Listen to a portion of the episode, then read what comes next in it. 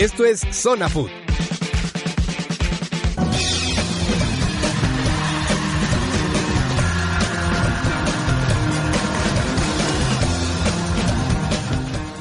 Hola, ¿qué tal? Estamos en esta ya novena emisión de su programa Zona Food, recordándoles que nos pueden visitar a través de Facebook, a través de Zona Food Radio, nos pueden descargar eh, desde iTunes como Zona Food. Eh, me encuentro con Roberto Suárez. Hola Roberto, ¿cómo estás? ¿Qué onda mi Fer? ¿Cómo estamos aquí de nuevo con el gusto de acompañarlos y saludarlos desde este ya noveno programa? Eh, y pues sí, vamos a platicar este, de este fin de semana que hubo actividad en la Liga Mexicana, por ahí este, contrataciones interesantes en el mundo futbolístico europeo, mexicanos que están saliendo de, de aquí del, del, país y algunos cambios allá en Europa. Y bueno, también empezó la Copa, por ahí platicaremos algunos, algunos detalles de, de la Copa. Pero bueno, mi Fer, pues muchas gracias, aquí estamos.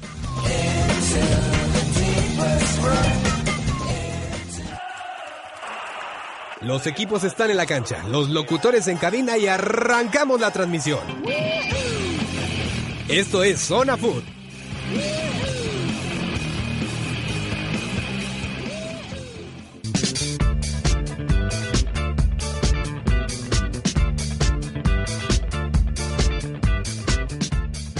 Vamos a empezarle. Vamos a empezar con este primer partido. León, que recibió a los Monarcas Morelia y nada más y nada menos les mete cuatro goles a los Monarcas que siguen en caída libre, demuestran esta falta de, de columna vertebral. Eh, por su parte, la columna vertebral mete cuatro goles a Chiapas.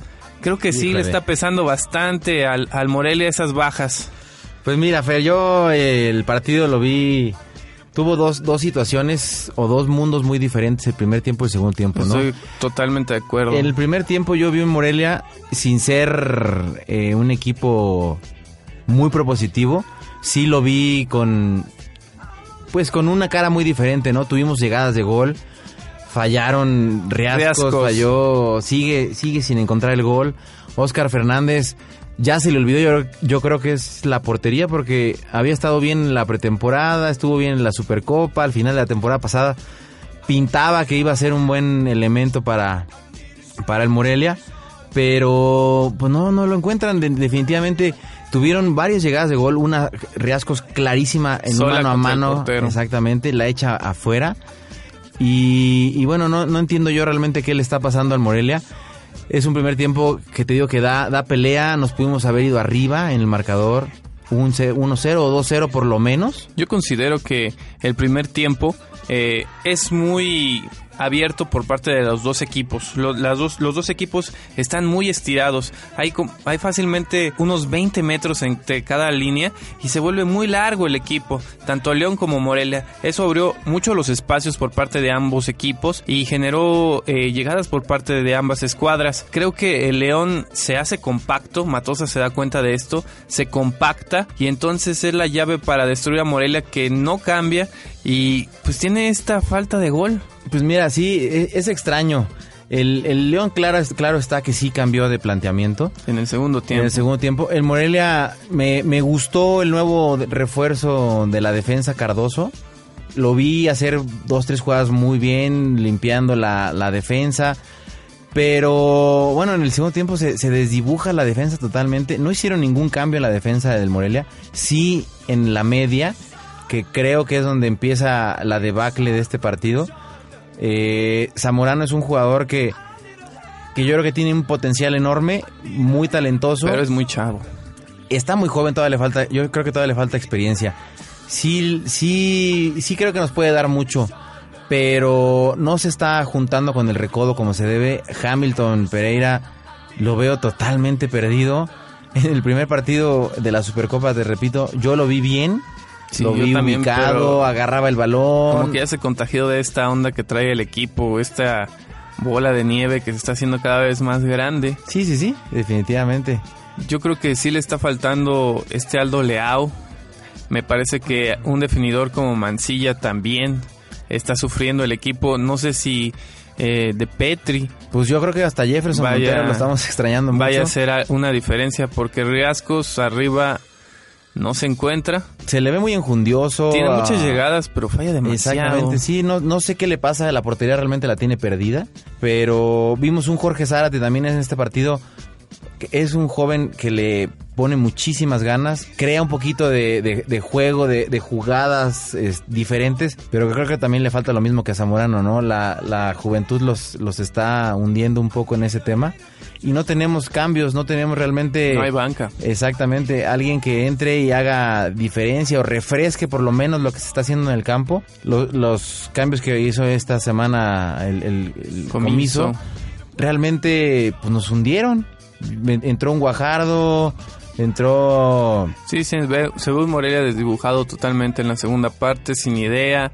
La defensa se ve bastante vulnerable. Eh, un portero Rodríguez que no puede hacer milagros. También hay que destacar que León es contundente. Sí cambia y cambia bastante para cerrar estos espacios que le estaba ofreciendo al Morelia. Y bueno, también ahí va a sufrir León en las próximas temporadas. Ya no va a tener a Rafa Márquez, que se le va. Exactamente. Luis Montes que sigue lesionado. Y bueno, ahí si, si analizas un poquito los goles de León, casi todos, creo que nada más uno no, son generados por jugadores del Morelia. Sí, ex, ex, ex monarcas. Sabá metiendo gol, Sabá metiendo pases, que aquí ya no hacía nada. Chema Cárdenas generando... Ese,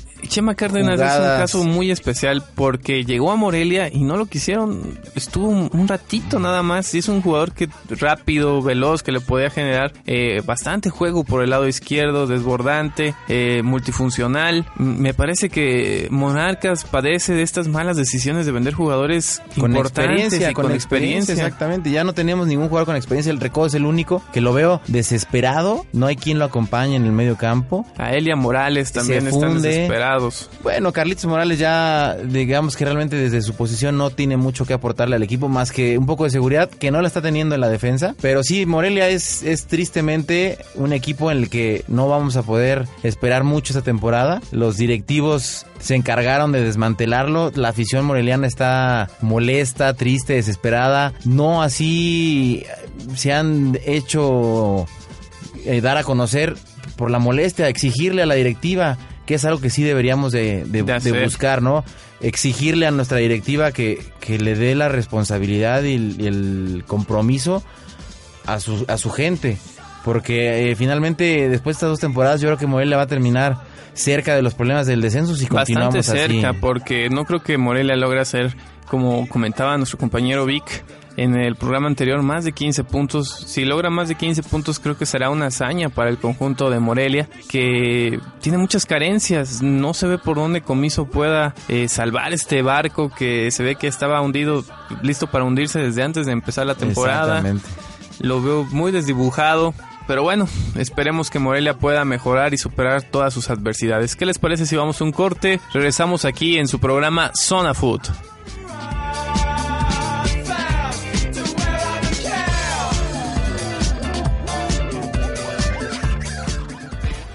Ya estamos de vuelta.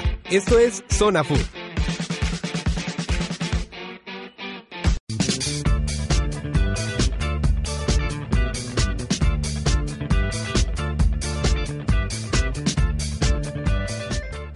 Ya estamos de vuelta aquí en Zona Food, recordándoles que nos pueden visitar a través de Facebook como Zona Food Radio y descargar nuestro programa a través de iTunes como Zona Food. Vámonos con el siguiente partido, también de cuatro goles. Puebla que recibe a un América y le mete 4-0. ¿Cómo lo viste, Roberto?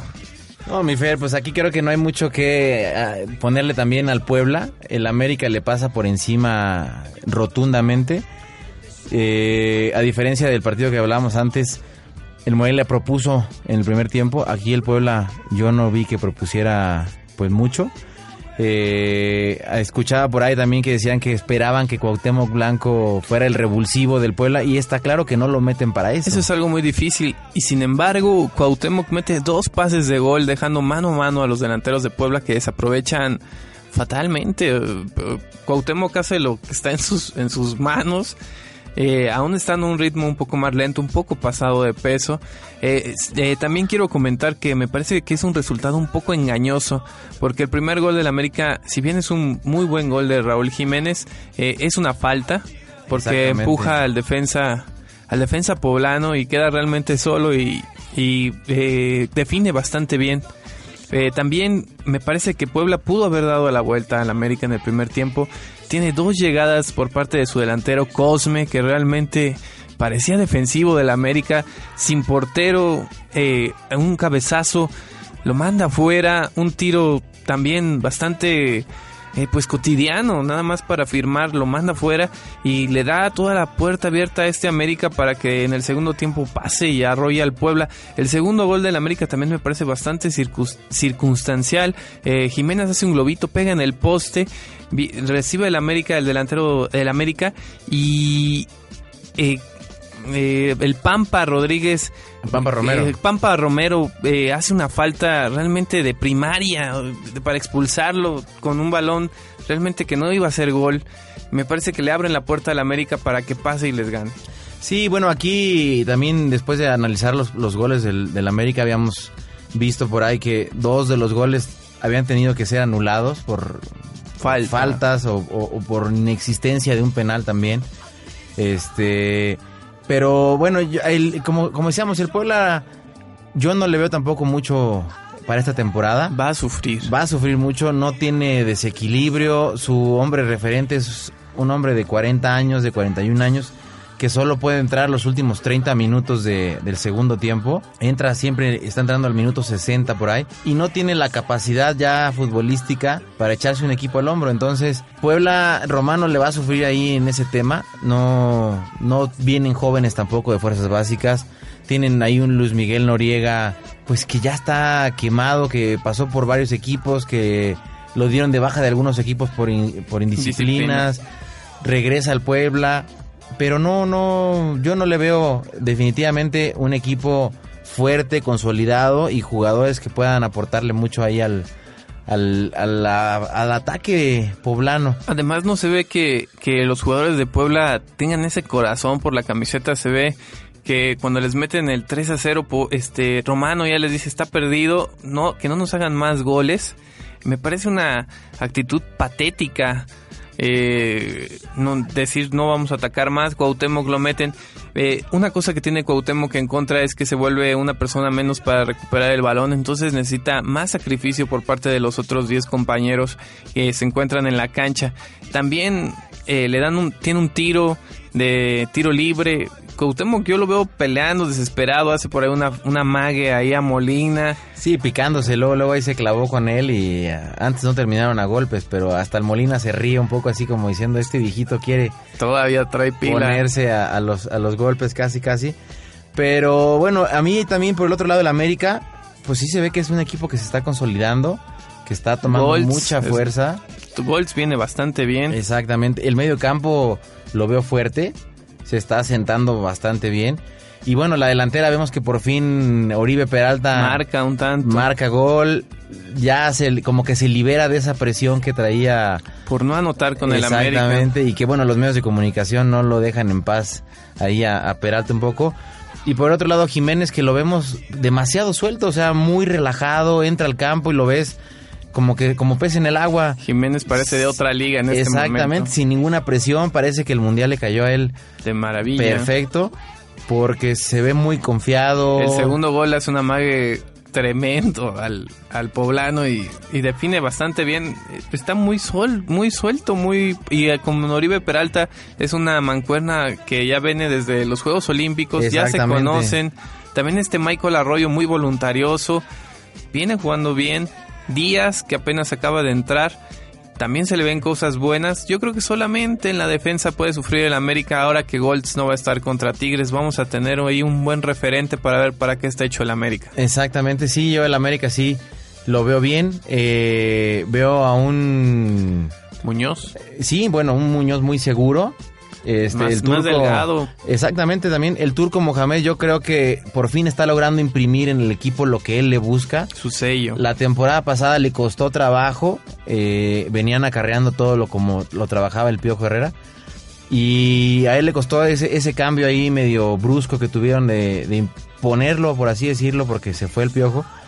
Pero ahora sí creo que él armó su equipo, pudo hacer una pretemporada a su gusto y el equipo está trabajando como él quiere, o sea, veíamos a Zambuesa por otro lado, diferente a como lo estábamos viendo.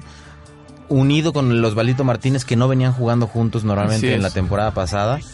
Eh, y bueno, lo que decíamos, ¿no? La, la, esta dupla en la delantera, creo que finalmente ya encontró su cuadro, ya encontró su tranquilidad de, de, ataque, exactamente. Esperemos a ver qué pasa con Raúl Jiménez, que todavía tiene sus, sus oportunidades, de salir, al, al, extranjero. Sí, mermaría al América en, en cuanto a ofensiva. pues sí, o a, lo mejor, o a lo mejor le dejará a Uribe la tranquilidad de saber que no va a ser cambiado ni reemplazado por él y que va a estar de lleno metido con Luis Gabriel Rey en la delantera. Luis Gabriel Rey eh, también se ha de estar bastante preocupado porque también viene atrás un Víctor Zúñiga que es de fuerzas básicas, que se fue a Chiapas, regresa a la América y regresa con todo, no, no va a regresar para estar en la banca. Sí, claro, ahí, ahí la competencia se está poniendo interesante. Entonces, ahí nada más solo nos falta definir esa parte, ¿no? Si Raúl Jiménez se queda o se va, tenemos hasta el último día de este mes de agosto para, para definir su futuro, que pues ahí dicen que quieren unos que se vaya, otros que no. Él está deseoso de irse. El América quiere que se vaya hasta diciembre. Exactamente. Pero yo creo que ahí Jiménez sí tiene la posibilidad y está jugando para irse. Sí, tiene ya el físico, ya tiene el toque, ya tiene, ya tiene todo para lanzarlo al extranjero. Así es, mi estimado Fer. Pero bueno, ¿qué te parece si vamos a un corte comercial y regresamos aquí en Zona Food?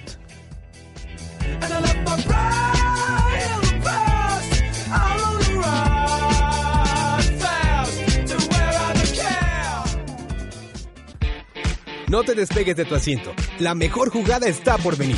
Esto es Zona Food. Ya estamos de vuelta. Esto es Zona Food.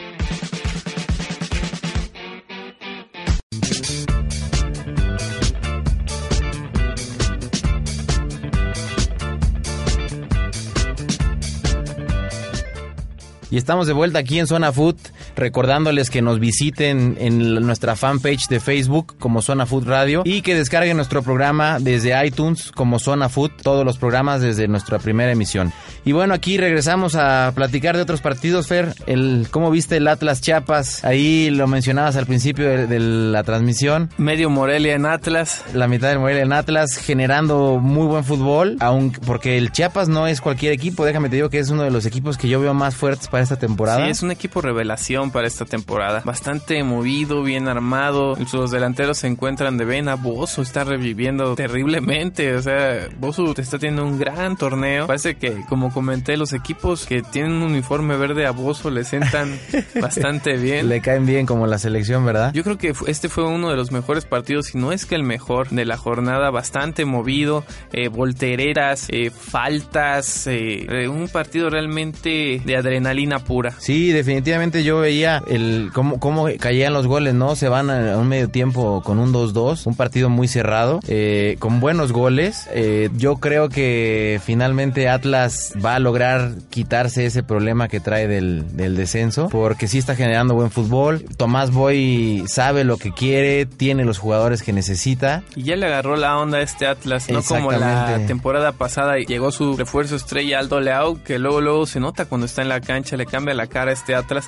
También tiene otro acierto Tomás Boy. Me parece que compra a Enrique Esqueda, que venía en una serie de lesiones del Pachuca, el América tampoco lo quiso, eh, que la afición le, le, venía silbando del Atlas, marca, se vuelve un jugador referente, está, está sirviendo, luchando por el equipo y se está ganando su titularidad con el conjunto del Atlas. Sí, la verdad es un jugador que tiene calidad futbolística, tuvo problemas muy fuertes como, como lo comentabas, pero si recuerdas también el golazo que le mete al Morelia casi de medio campo, bueno, de tres cuartos de cancha, es un muy buen gol y que ya lo platicamos y que a lo mejor tuvo un poco que ver ahí el portero, pero la, lo, que, lo que él muestra es unas ganas, un deseo desbordante de mostrarse en la cancha, de demostrar que es un jugador que tiene mucho fútbol en los pies. Y bueno, ahí sobre todo lo que le sirve a él es su mentalidad, ¿no? Sobreponerse a todo lo que, lo que traía de lesiones, que le dijeron que ya tenía que retirarse del fútbol a su corta edad. Y sobreponerse a eso y volver a estar en las canchas, creo que habla muy bien de él, de su mentalidad, de sus ganas, de su deseo. Y de Tomás Boy que confía en él, le da el voto de confianza, lo pone de titular y le está respondiendo. Sí, bastante bien. También me parece que el Atlas, eh, su medio campo se está volviendo bastante fuerte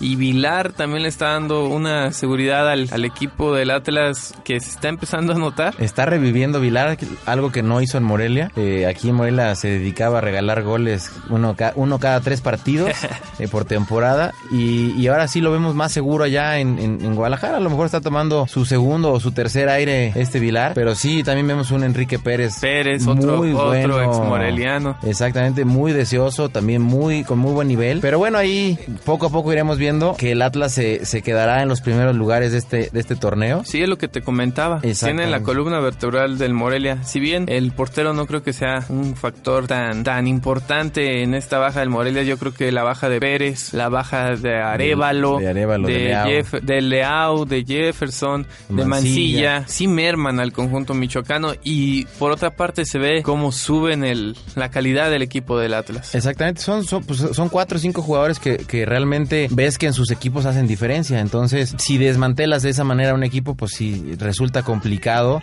poner gente en, en, esos lugares que te dé lo mismo o más. Entonces, pues es triste, pero bueno, acá Menos en Atlas. Con una mala planeación. Exactamente. Acá en Atlas Leao, pues sí, es un jugador que ya es grande, pero que sabemos de su, de su talento de sobra y que creo que le va a aportar mucho a este. A Además, este ya conoce el técnico, ya sabe lo que quiere, ya sabe, ya conoce a la gran parte de sus compañeros. Este Aldo Leao va a darle grandes alegrías al conjunto del Atlas.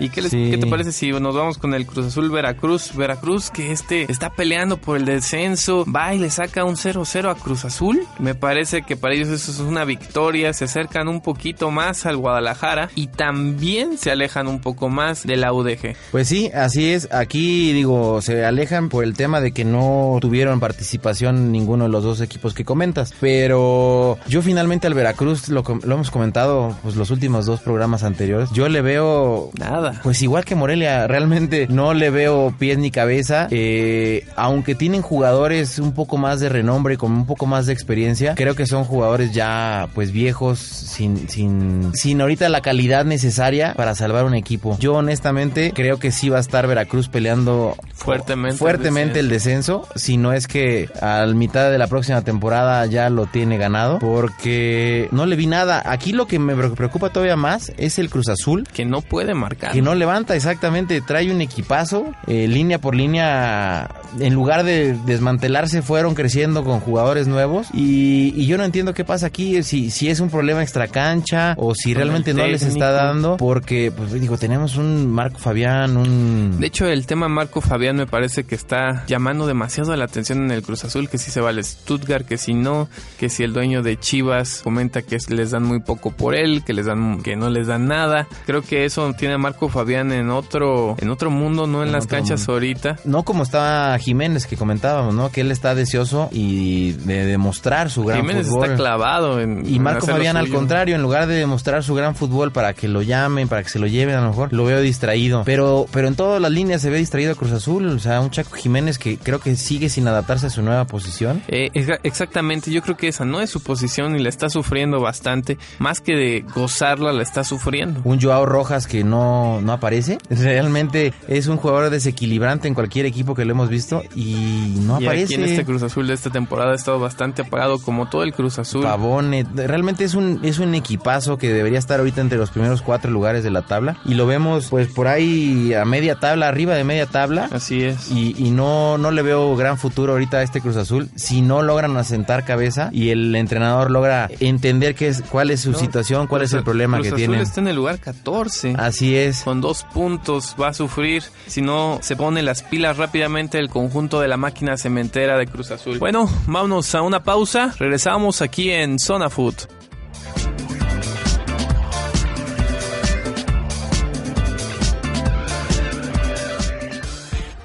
Ya estamos de vuelta. Esto es Zona Food.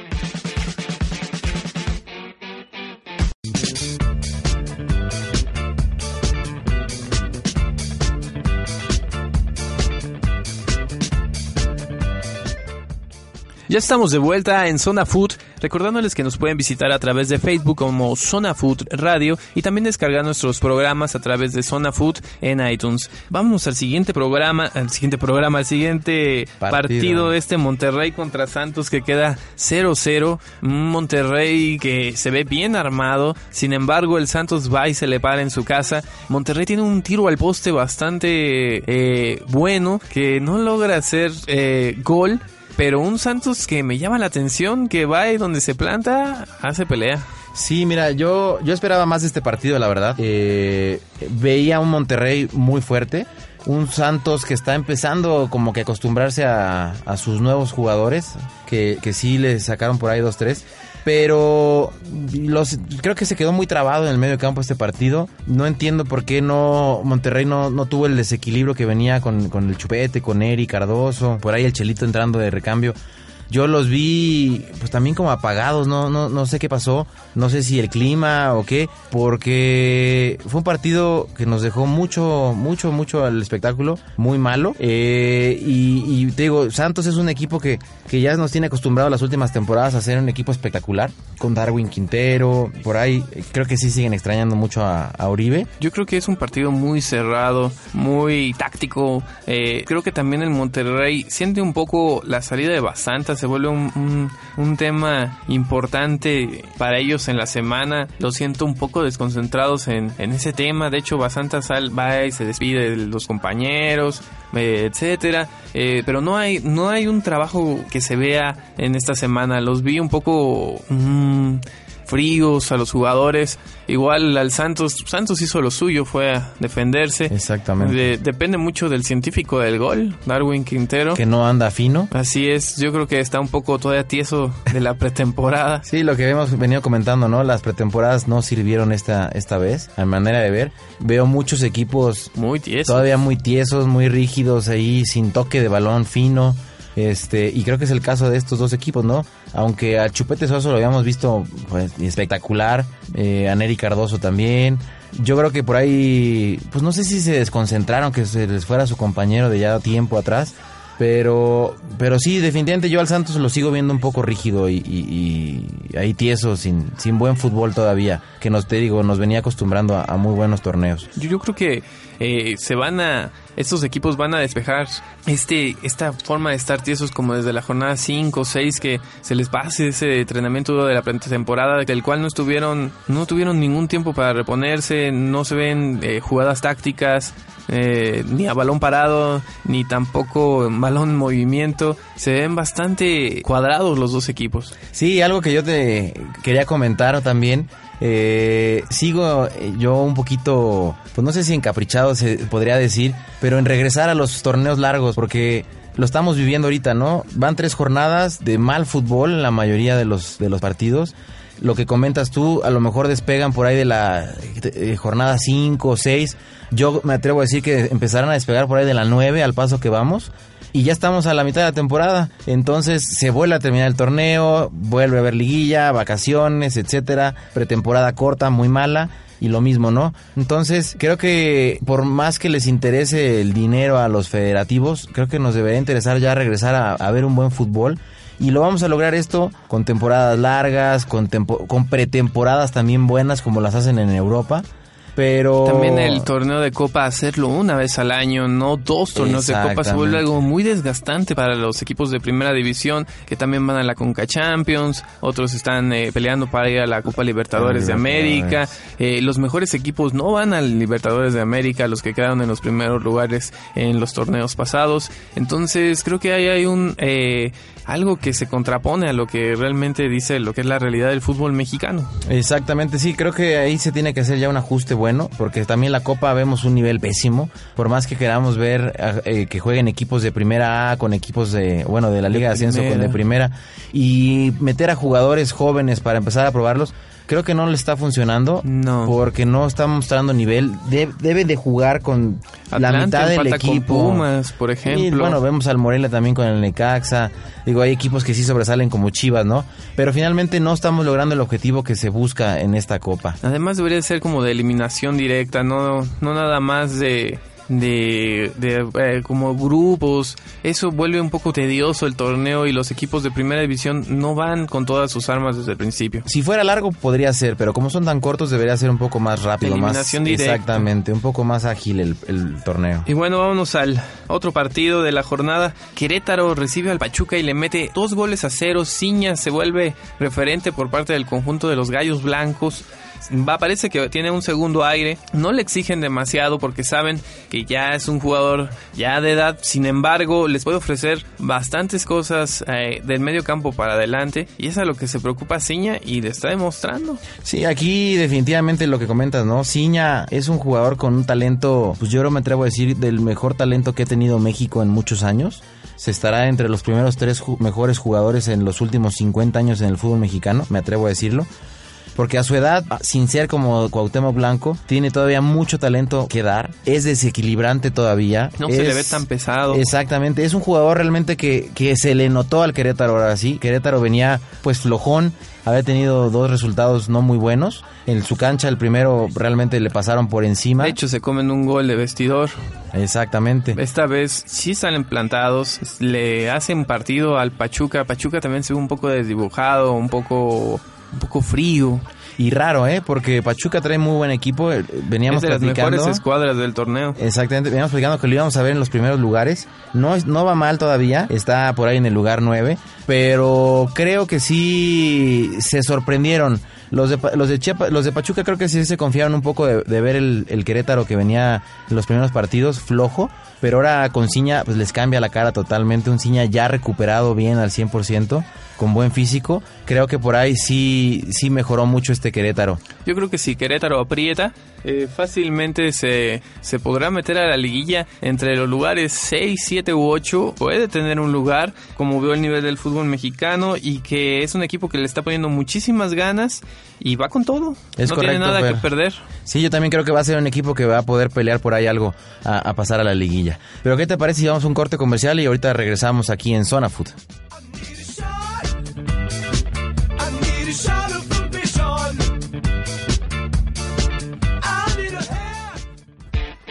No te despegues de tu asiento. La mejor jugada está por venir. Esto es Zona Food.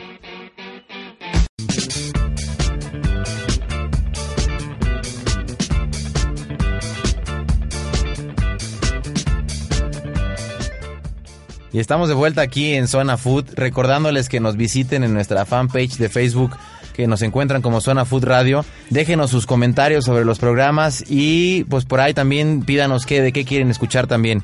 Y recordarles también que descarguen nuestros programas desde iTunes como Zona Food.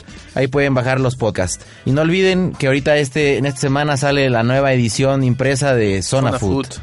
Bueno, mi Fer, vamos a acabar aquí de platicar de la jornada.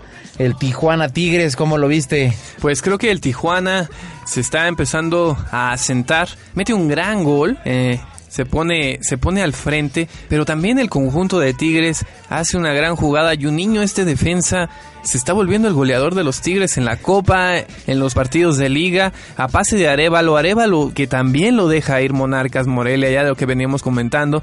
Arevalo está haciendo un muy buen fútbol en el Tigres, se ve que se está volviendo eh, eh, pieza clave, Referente referente, ahí en la media cancha. ahí ese, ese stop que hace que los demás jugadores no puedan pasar. También el, el portero argentino Nahuel me parece que está haciendo bastante bien las cosas. Muy buen atajador, tiene muy buena altura. El Tigres está volviendo a ser un conjunto protagonista del fútbol mexicano.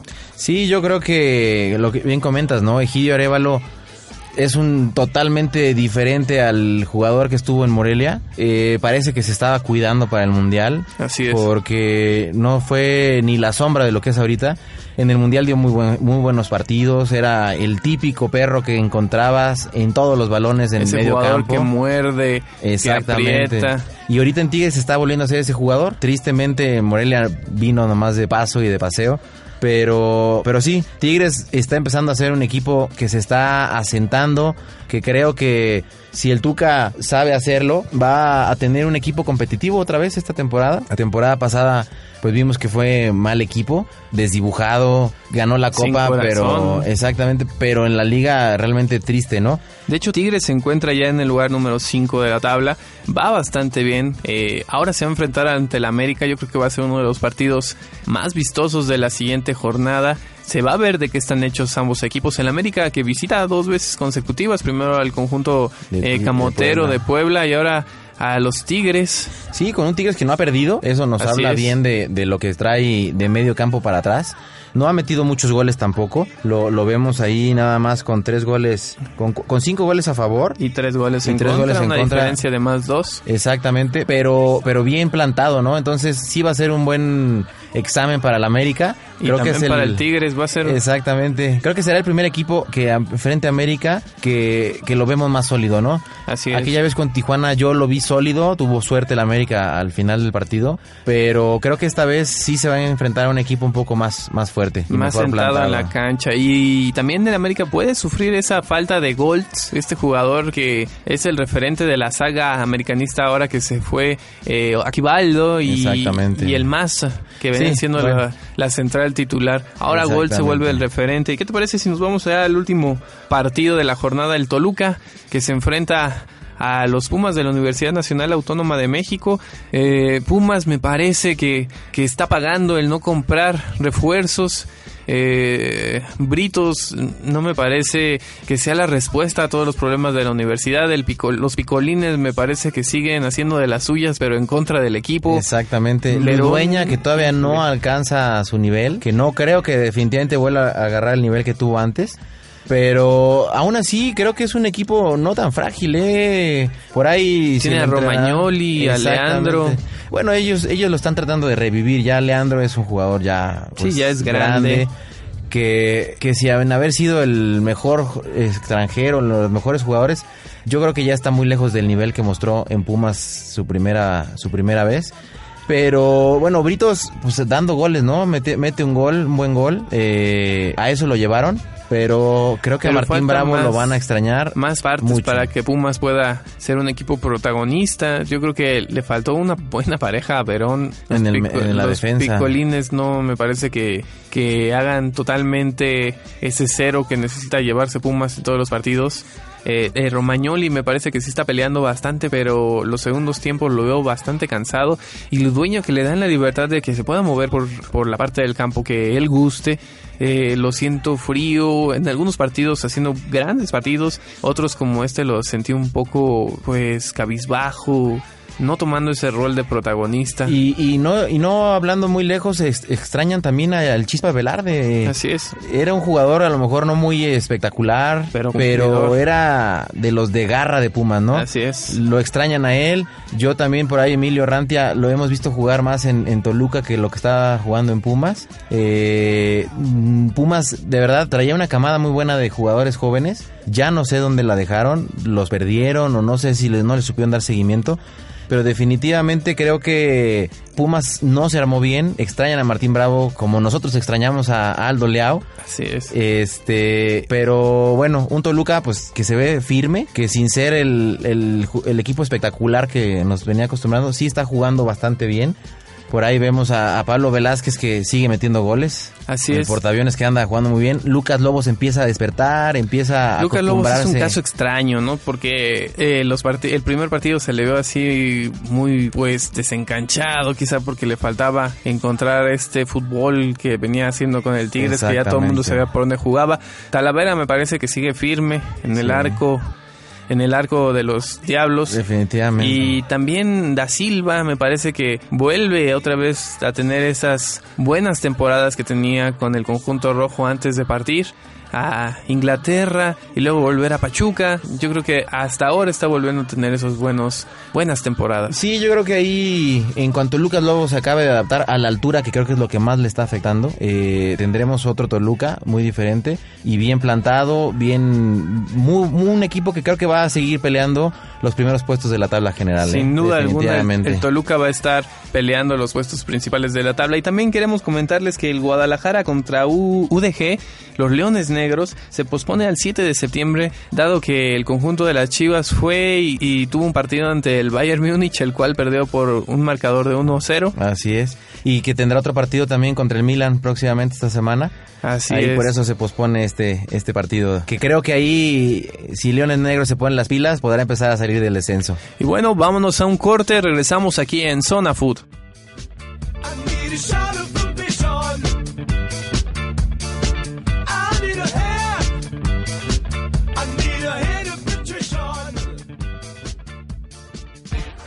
Ya estamos de vuelta. Esto es Zona Food.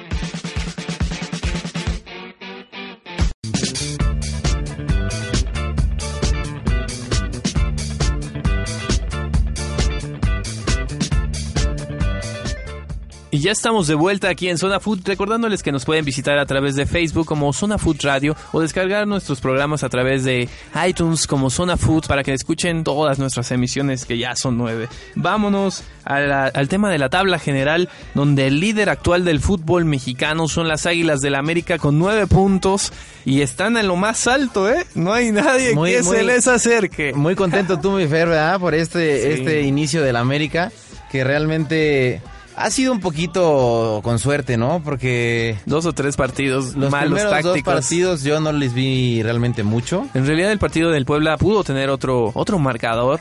Eh, yo creo que el América cuenta con esa suerte de la ingenuidad del delantero Cosme Poblano que, que les perdona un par de goles claros y también de los delanteros que mete eh, Cuauhtémoc unos pases increíbles y la, la fallan solos contra Y por ahí un poquito de la ayuda también del árbitro, ¿no? Que dos goles ya, ya lo han- los mismos este, americanistas ya lo, lo dijeron en tele abierta que, que dos goles ahí fueron un poquito de ayuda del árbitro. Que bueno, eh, dos de cuatro implica, no implica realmente mucha diferencia, ¿no?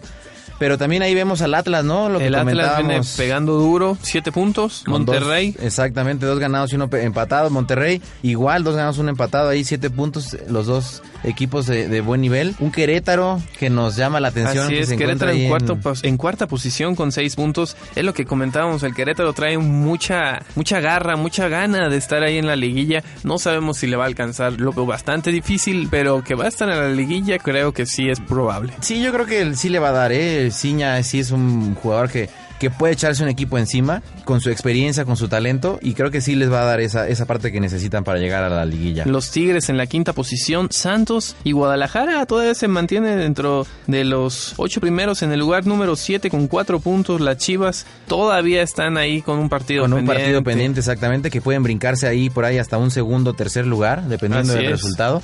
Las Chivas que creo que también van a dejar de sufrir el descenso esta temporada, pero... Parece que los jugadores de experiencia le cayeron bien al conjunto del Exactamente, rebaño. sí, no, definitivamente necesitaban a alguien así, ¿no? Y no nomás en dos, tres lugares, sino en más posiciones, contar con jugadores de experiencia, que los recambios fueran los jóvenes, que les refrescaran, que tuvieran un poquito de actividad para, para ir tomando experiencia. También tenemos ahí un Toluca en octava posición. Ya de ahí con tres puntos vemos a Chiapas, León, Puebla, Pumas. Chiapas y Puebla todavía tienen cuatro, igual que Toluca, ellos ahí andan más o Así menos. El. Puebla no había tenido tan mal inicio.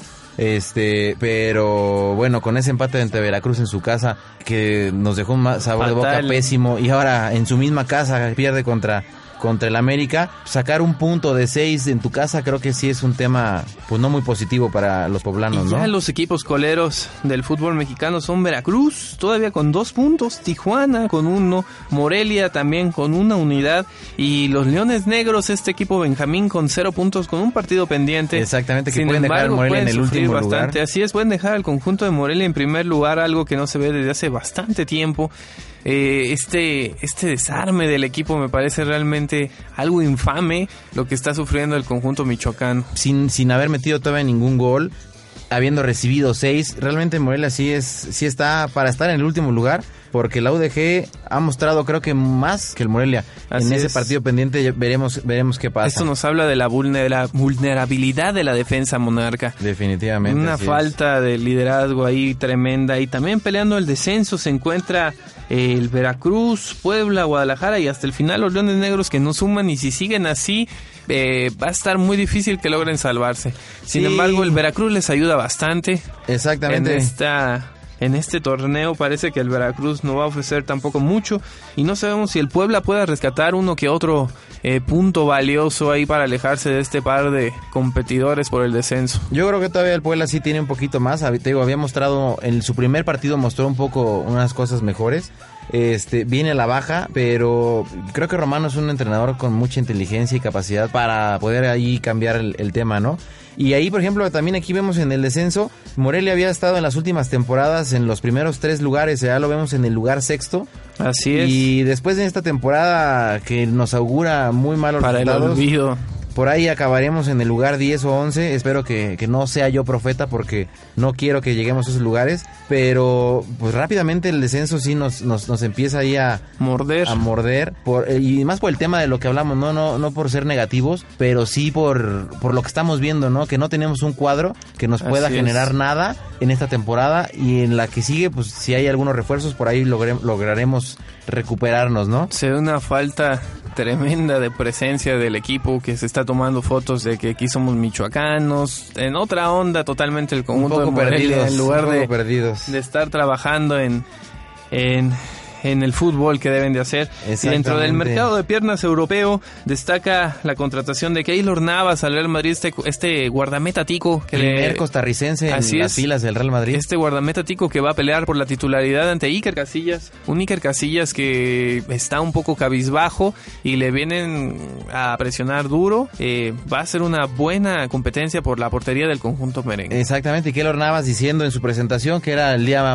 el mejor día de toda su vida, contratado más o menos por seis temporadas mencionaron, es mucho tiempo. Hasta 2020. Exactamente, y, y bueno, ahora sí definitivamente, este, mercadológicamente hablando, el Madrid agarró dos países americanos, un centroamericano, un suramericano. Va a vender muchas playeras. Exactamente, con- del Real Madrid. Definitivamente por ese lado lo logró. Colombia y Costa Rica van a ser merengues De, durante un al buen 100%, rato. exactamente. Y bueno, ¿cómo ves a Memo Ochoa por fin que ya encontró equipo? Memo Ochoa se va al Málaga, un equipo que estuvo peleando hace poco la Champions, donde ha tenido grandes estrellas. Eh, el equipo, la gente de Málaga y el equipo comentan que va a ser su referente. eh, Exactamente. Un jugador referente Sobre para todo la cancha. porque arriesgaron ese uno de esos puestos que tienen para, para ser Extranjero. extranjeros, lo, lo ocuparon en un portero, ¿no? Y decían que su portero anterior había sido el mejor portero de la historia del Málaga. Entonces. Memo Ochoa llega a un equipo en el que eh, va a estar difícil, tiene el listón alto, Sí, pero la un vara paquete alta- importante. Exactamente, pero creo que sí va a poder con ese eh, con ese tema Memo Ochoa, tiene mucha capacidad. Rafa Márquez se va de León, Ayer lo anuncian que se va al Verona, el Verona de Italia. a su tercer equipo europeo. Yo creo que va a la aventura más que nada. Una ciudad muy hermosa. Preciosa la ciudad. Eh, Rafa Márquez tomó su segundo aire, tuvo un muy buen mundial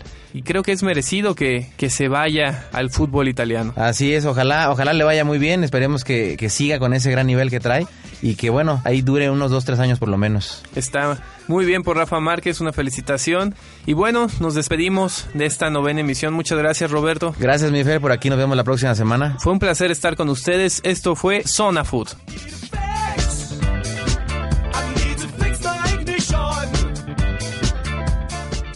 El árbitro toma el silbato y pita el final del partido. Recuerde escucharnos la próxima semana. Esto fue Zona Food. Continúe escuchando UBAC.